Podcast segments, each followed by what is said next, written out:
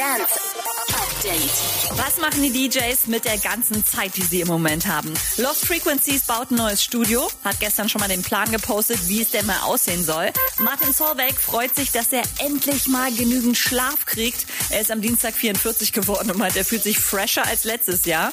Robin Schulz baut sich gerade selber einen Whirlpool, läuft so wie, ja, der Stiel ist ihm abgebrochen. Also, der vom Besen. Was ist das denn jetzt hier für ein Scheiß? Jetzt wollte ich das hier gerade gerade ziehen. Ah, das ist wieder Qualität hier, ne? Leute, ich habe jetzt eine Hake. Ganz ruhig bleiben.